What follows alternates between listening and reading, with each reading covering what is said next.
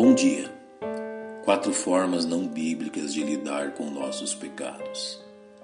Os atentos leitores das Sagradas Escrituras perceberão que, ao expor a mensagem do Evangelho, a palavra de Deus nos revela o processo pelo qual um pecador perdido em seus pecados é retirado do largo caminho que conduz à perdição e é ensinado a trilhar o caminho apertado da.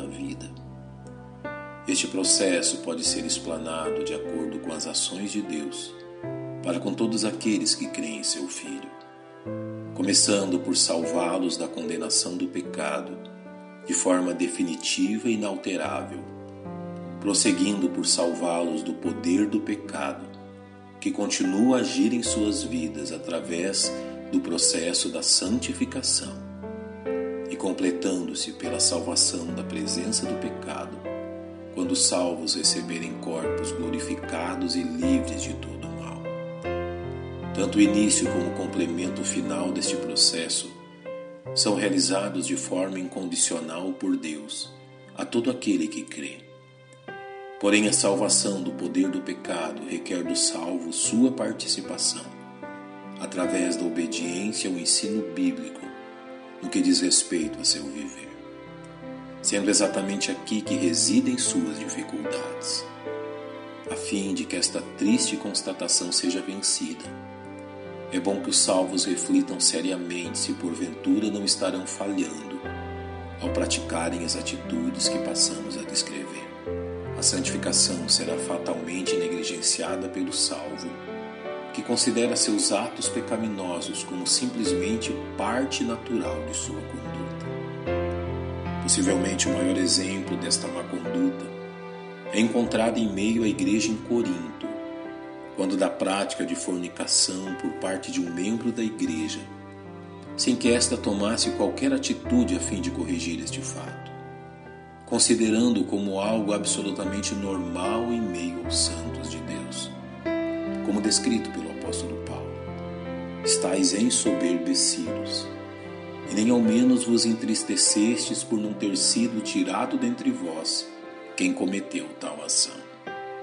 Outra forma pela qual os salvos negligenciam a santificação se dá pelo ato de camuflarem seus atos pecaminosos por meio de uma prática de vida aparentemente piedosa. Na forma como foi denunciado pelo Senhor Jesus quanto à prática religiosa dos fariseus. Ai de vós, escribas e fariseus hipócritas, pois que sois semelhantes aos sepulcros caiados, que por fora realmente parecem formosos, mas interiormente estão cheios de ossos de mortos e de toda imundícia. Assim também vós exteriormente pareceis justos aos homens, mas interiormente estáis cheios de hipocrisia e de iniquidade. Sua aparente piedade era simplesmente uma forma de encobrir seus atos pecaminosos. O que também pode ser praticado pelos salvos a fim de não viverem uma vida prática de santificação é simplesmente fechar seus ouvidos aos meios pelos quais Deus os exorta a uma vida pura. Quanto a isso, o apóstolo Paulo nos ensina que, mesmo salvos, podem negligenciar os avisos de sua própria consciência, usada por Deus a fim de despertá-los, como descreve o apóstolo, pela hipocrisia de homens que falam mentiras, tendo cauterizada a sua própria consciência. Podem os salvos também se fazerem surdos ao ministério do Espírito Santo de Deus, que os alerta quanto às suas más atitudes, levando-os à condição alertada por Paulo, e não entristeçais o Espírito Santo de Deus. Finalmente, a quarta forma não bíblica dos salvos lidarem com seus pecados é confessá-los a Deus sem que realmente estejam dispostos a deixar de praticá-los como nos é recomendado pelo sábio. Aquele que encobre as suas transgressões jamais prosperará, mas aquele que as confessa e deixa alcançará misericórdia.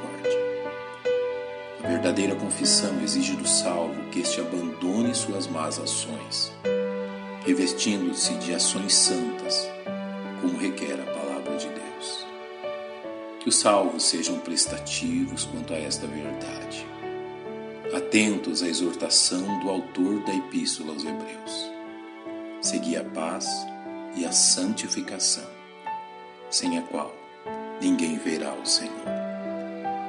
Pai, nós te louvamos pela instrução de tua palavra e pelo ministério do teu Espírito, nos conduzindo em poder a uma vida pura e santa. Em nome de nosso tão grande Salvador que te agradecemos. Amém. Que Deus os abençoe.